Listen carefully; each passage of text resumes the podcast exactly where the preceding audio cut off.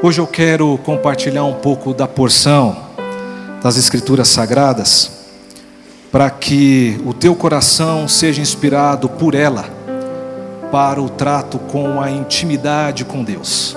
Sim, porque a intimidade a gente precisa qualificar o que significa entre vários exemplos das Escrituras, o que pode significar para a nossa vida contemporânea para o nosso hoje, para você mesmo, o que é intimidade com Deus.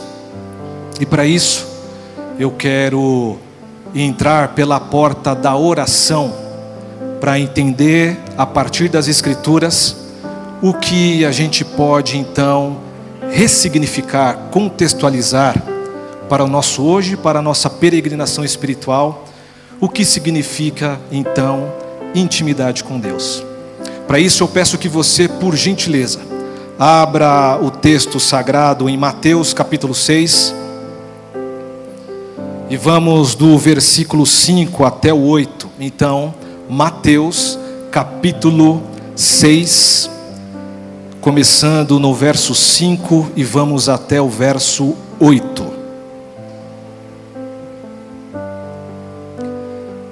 Acompanhe comigo, por gentileza, a leitura na minha versão NVI, diz o seguinte: E quando vocês orarem, não sejam como os hipócritas.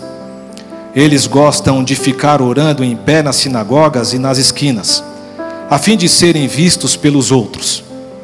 Eu lhes asseguro que eles já receberam sua plena recompensa. Mas quando você orar, vá para seu quarto, feche a porta e ore a seu pai que está em secreto. Então seu pai que vê em secreto o recompensará. E quando orarem, não fiquem sempre repetindo a mesma coisa, como fazem os pagãos. Eles pensam que, por muito falarem, serão ouvidos. Não sejam iguais a eles, porque o seu Pai sabe do que vocês precisam, antes mesmo de o pedirem. E assim, depois, a gente continua aqui com a oração do Pai Nosso. Mas até aqui, palavra de Deus, palavra de salvação. Para aqueles que me conhecem ou me seguem nas mídias sociais ou me pagam um café para trocar umas ideias e para atualizar a vida, para fazer aquela resenha, sabe do meu apreço para uma vida espiritual totalmente sem qualquer tipo de mediação por meio de dogmas, de ritos, porque o meu desejo mais profundo é que um dia eu consiga alcançar tamanha intimidade com Deus, que é aquilo que os místicos que me inspiram, os místicos, homens e mulheres lá da antiguidade, também poucos do nosso contemporâneo, falam de uma relação com Deus ou de uma intimidade com Deus que não precisa de qualquer tipo de mediação. Mas é verdade que para alcançar isso é preciso esforço, é preciso uma dedicação, é preciso ser. E quando a gente fala de intimidade com Deus e a gente olha para o contemporâneo, olha para o hoje, não somente para uma intimidade com o divino, porque a gente pode qualificar o divino também por meio das nossas relações interpessoais, mas um dado que é impressionante é que nós temos muitos recursos para nos conectarmos. Como, por exemplo, não sei se você já está na Tríade, que é essa nova mídia social. Eu já estou, então sou número 19 milhões, alguma coisa do tipo. Então, me siga para mais receitas.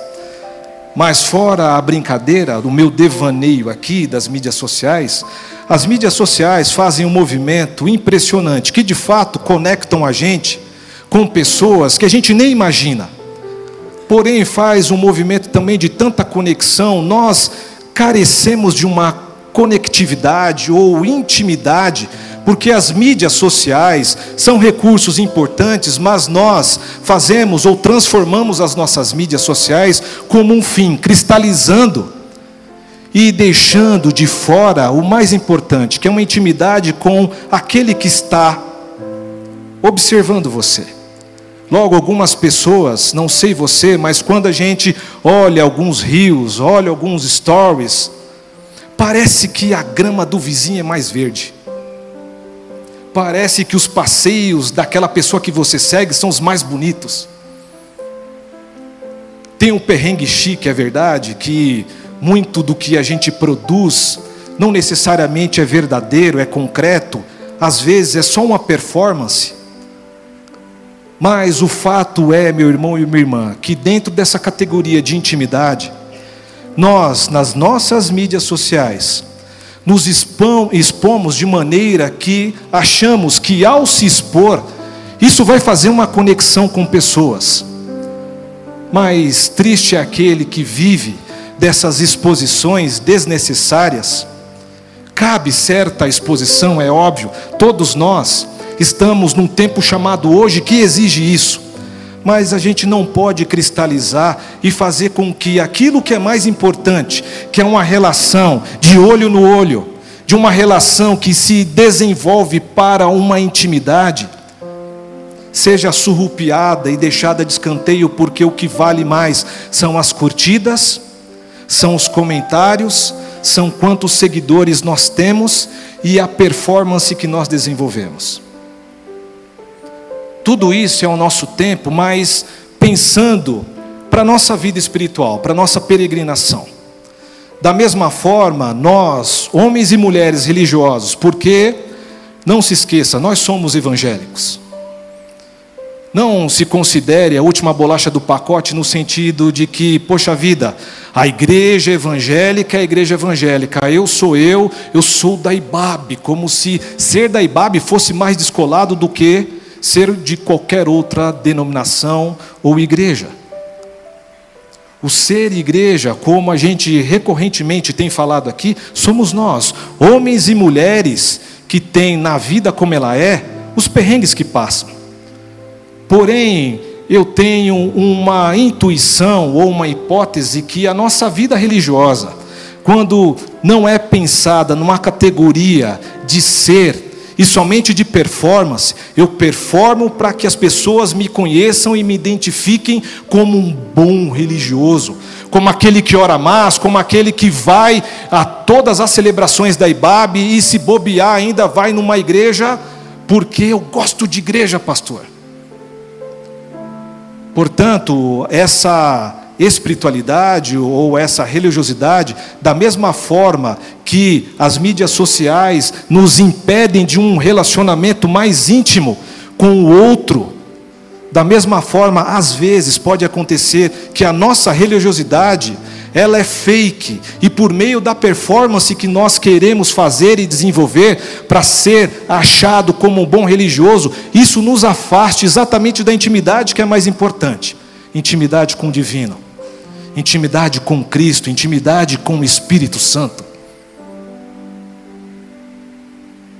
Sabedores disso, ou de repente com essas hipóteses colocadas para nossa reflexão, esse texto, ele nos ensina, por meio da oração, um caminho que sai da performance religiosa para um se despir diante de Deus, e logo a intimidade aqui como um recurso para você refletir, a oração que leva à intimidade com o divino é esse movimento que está não no muito fazer, no muito desempenhar, no muito performar, mas sim no estar e ser diante do Altíssimo.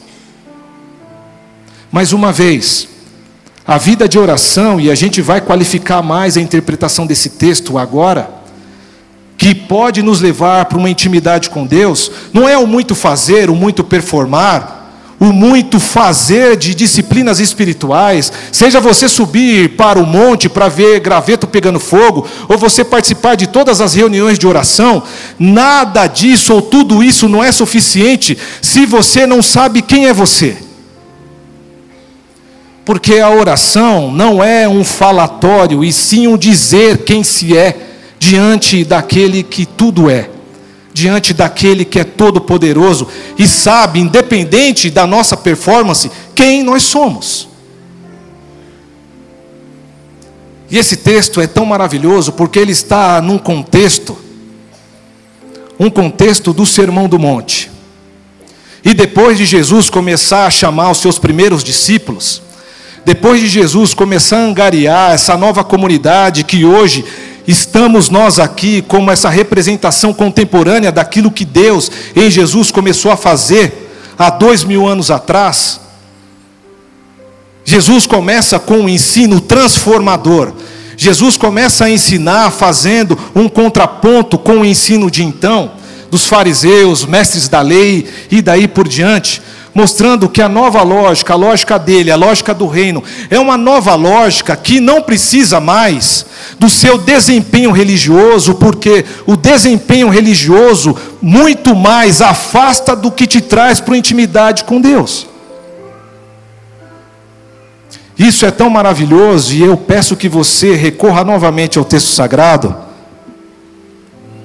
porque no contexto a gente vai conseguir encontrar pérolas de sabedoria, pérolas de absoluto de vida, para que você, ao apreender isso, pela inspiração do Espírito, você saia daqui tentando e buscando ser mais diante de Deus íntimo. Quando a gente tem, por exemplo, meus irmãos, no capítulo 5, aqui no verso 20, o texto diz o seguinte: Pois eu lhes digo que se a justiça de vocês não for superior ou mais superior à dos fariseus e profetas, mestres da lei, de modo nenhum entrarão no reino de Deus.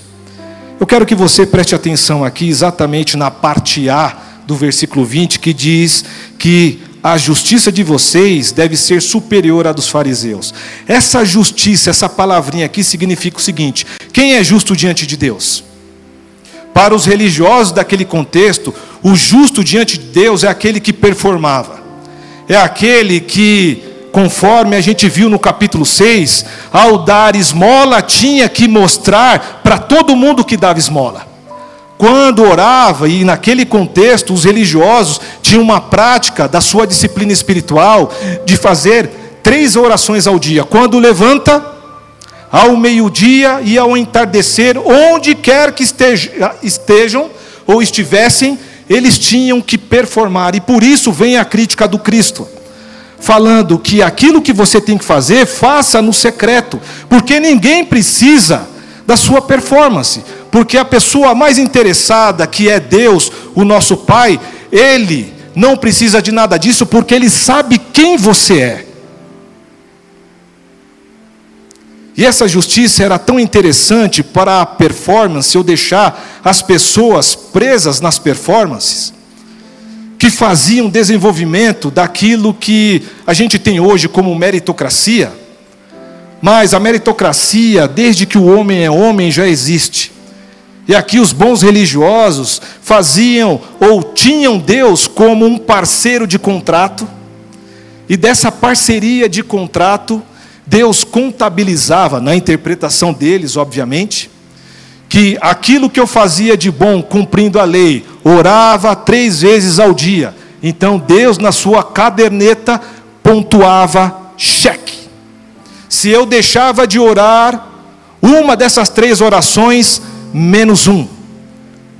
Se eu ia apresentar os meus sacrifícios, mesmo não tendo muita grana, mas se eu não levasse duas pombinhas ou duas rolinhas para apresentar como sacrifício, menos um.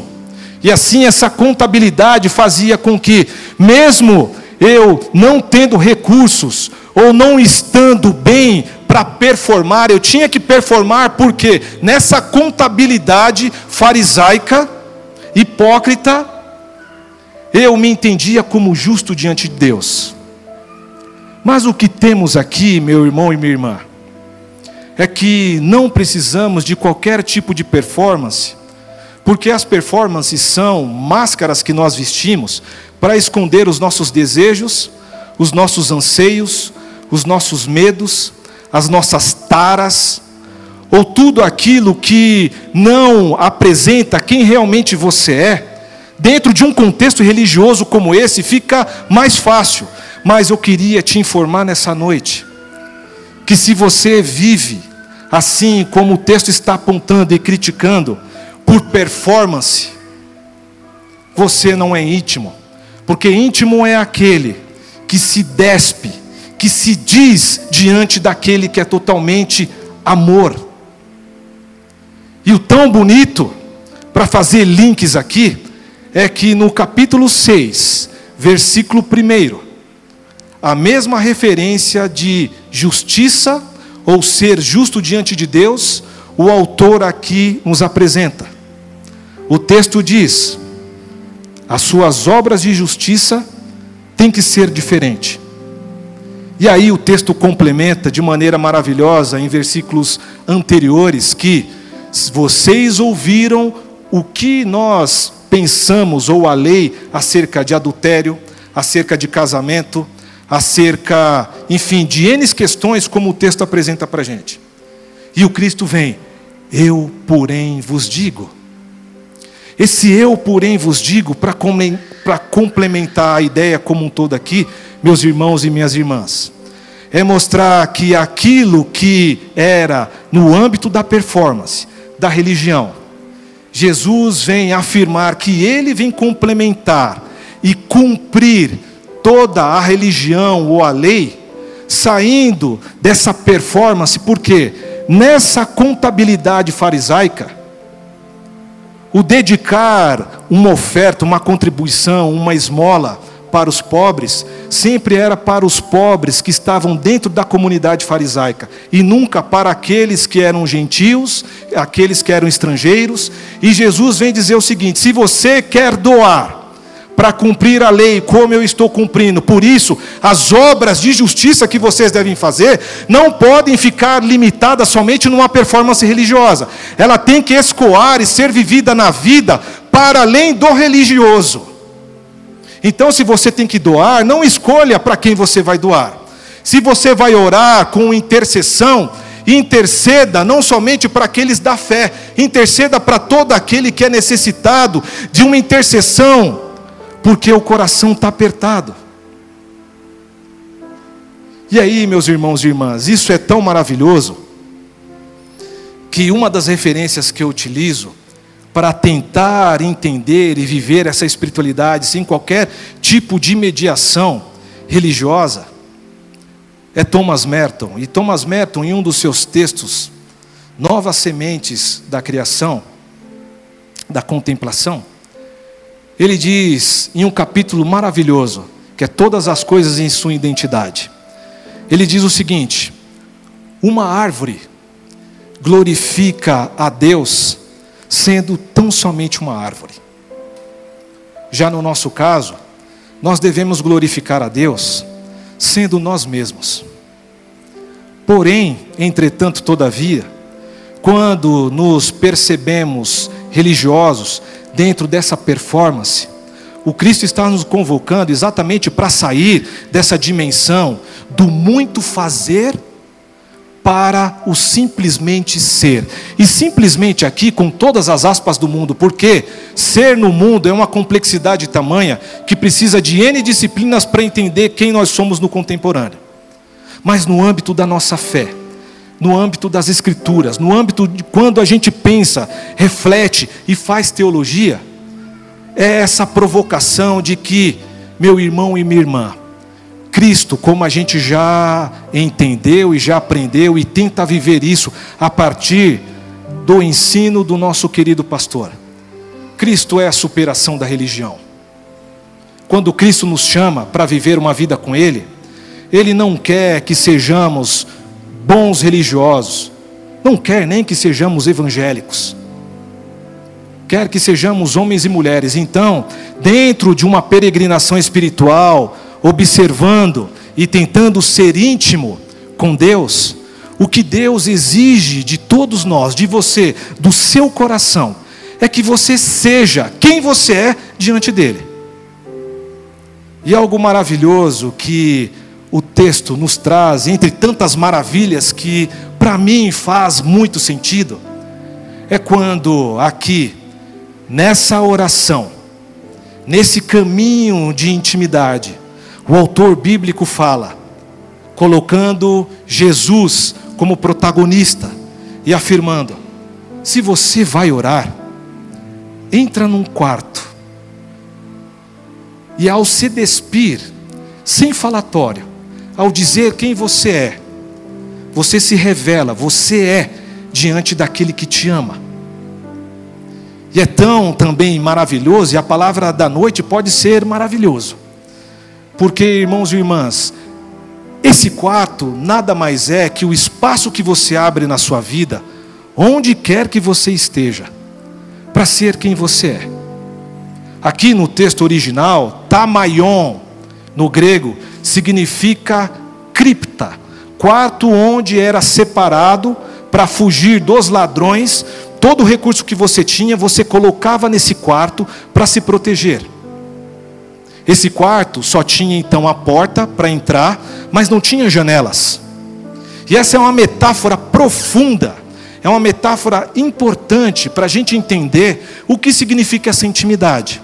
Porque quando Cristo afirma que, quando você quer orar, entra no seu quarto, abra dentro de você, onde quer que você esteja. Se você está aqui, nesse auditório, se você vai para casa, se você está no trabalho, abra esse quarto mais secreto possível na sua existência e se revele para Deus. Diga quem você é para Deus, diga quais são os perrengues que você está sofrendo, diga quais são os medos que você tem. Diga para Deus, nesse espaço que você abre, que só Ele pode visitar, porque só Deus, nesse quarto, tem acesso. E se você é aquele que pode abrir e entrar nesse quarto e fazer da sua vida esse espaço para que o secreto se revele, está aí a nossa saída dessa dimensão de religiosidade que é farisaica, e olha só que coisa linda também. O fariseu nada mais é que aquele homem e aquela mulher que tem medo de se revelar. Portanto, o hipócrita é aquele que performance, é aquele que é ator da sua própria vida e existência. E quantas máscaras a gente vai colocando no rosto, vai tampando quem nós somos de fato, e às vezes, quando a gente então ora a Deus e precisa dessa intimidade do papai para saber se ele vai nos ajudar ou não, eu já adianto, ele vai ajudar sim, mas enquanto nós estamos com tantas máscaras possíveis, nós vamos escondendo quem nós somos, logo, nós em algum momento da nossa vida não sabemos quem de fato está diante do Altíssimo, se é você de fato ou tantas máscaras que você colocou. Logo, somos hipócritas nesse sentido, porque estamos performando e não falamos a real para Deus. E para complementar esse texto maravilhoso, nós temos aqui Davi, no Salmo 139, sendo uma metáfora viva, porque ele viveu isso aqui. E para você que é velho de escola bíblica dominical, sabe que Davi não foi um exemplo de pai, de cabeça da família, mas ele, quando estava diante do Altíssimo, ele abria seu coração de tal maneira que se apresentava como ele é, sem máscaras. E no Salmo 139, diz o seguinte, no verso 1: Senhor, Tu me sondas e me conheces. Sabes quando me assento e quando me levanto. De longe percebes os meus pensamentos. Sabes muito bem quando trabalho e quando descanso. Todos os meus caminhos são bem conhecidos de ti. Aqui há uma afirmação de que não adianta eu fazer qualquer tipo de performance, porque o Senhor sabe de tudo. E por que não se apropriar exatamente disso e ser diante de Deus para além das performances? No verso 7 também diz o seguinte: Para onde poderei eu escapar do teu espírito? Porque é nesse quarto, seja esse lugar que você cria, exatamente em quem você é, no local onde você está, nós precisamos ser exatamente quem nós somos, porque não há lugar que possamos ir para nos esconder de Deus, nem as próprias máscaras que vestimos.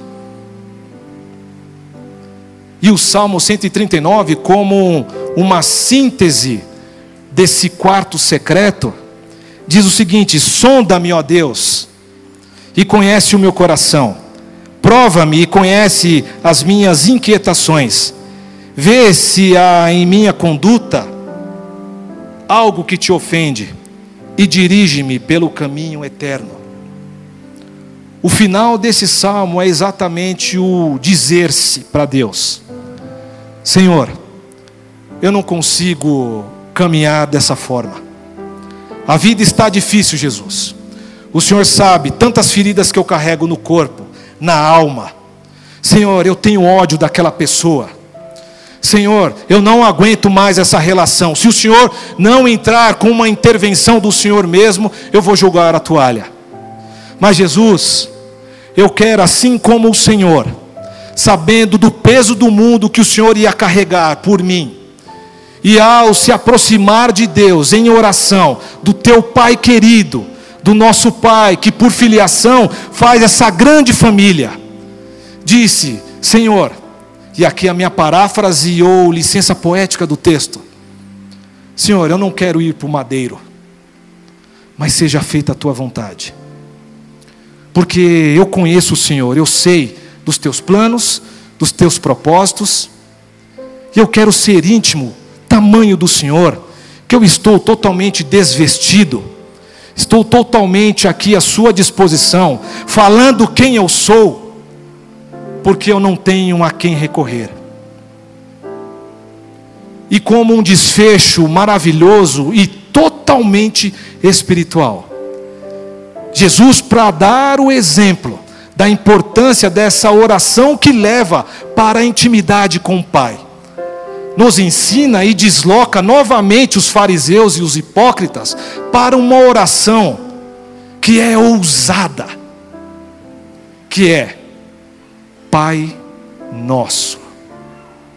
A oração feita três vezes ao dia era sempre: Altíssimo, a Ti eu me rendo, ó Deus de toda glória, ó bendito eterno.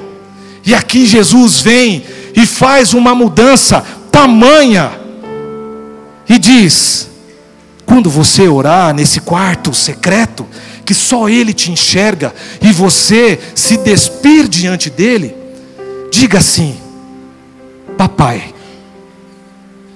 eu estou aqui mais uma vez diante do Senhor.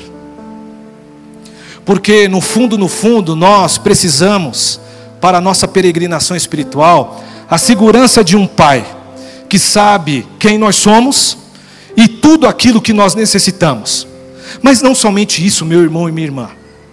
Sendo esse paizinho querido que Jesus rompe as cadeias de uma religiosidade e nos mostra que não necessitamos de muita performance, mas sim ser exatamente filhos e filhas amados de Deus, nos despindo de toda essa religiosidade, essa máscara essa é uma, é uma segurança tamanha para a gente, porque quem é o filho que precisa performar diante do pai? O meu filho de 12 anos, o Caio, bem como o Diego, não precisa performar para que eu ame eles. Aliás, eu tenho que tomar muito cuidado para não projetar as minhas faltas, os meus desejos, daquilo que eu não fui, para que eles sejam, e eu veja e me realize neles. Isso também está errado. Mas nós precisamos desse Pai que é íntimo e que está nos aguardando nessa sala secreta, para que possamos ter coragem de nos entregarmos a Ele. Mas só se entrega quem se conhece. Se conhece como pecador, se conhece como aquele que está em falta, se conhece que tem ambiguidade na vida, se conhece como também produtor de ambiguidades e inimizades na vida. Portanto, meu irmão e minha irmã, nessa noite que nos ajuntamos como família de fé, nessa noite que celebramos a Jesus como o autor e consumador da nossa fé, que nos aponta para um Pai de amor, que sempre e tão somente nos espera como filhos e filhas queridos. Mesmo sendo esse ser inconstante, que quer performar para agradar o paizinho. A mensagem de Deus para os nossos corações é que é, o que basta é simplesmente ser, e ser o que nós somos, porque é isso que Deus espera da gente. não performance, mas ser, e ser com tudo que nós carregamos na nossa vida, porque é nessa peregrinação que vamos, com a ajuda dEle, com a inspiração do Espírito, com a atuação do Espírito, nos livrar ou ser curados de nós mesmos. Que Deus te abençoe, que Deus te guarde, que Deus te livre de você mesmo e que você possa abrir espaços secretos onde Deus te vê como você é, porque Ele te ama do jeito que você é e está. Que assim seja na sua vida, na minha vida, na vida da nossa amada comunidade. Deus te abençoe, Babi. Deus te abençoe.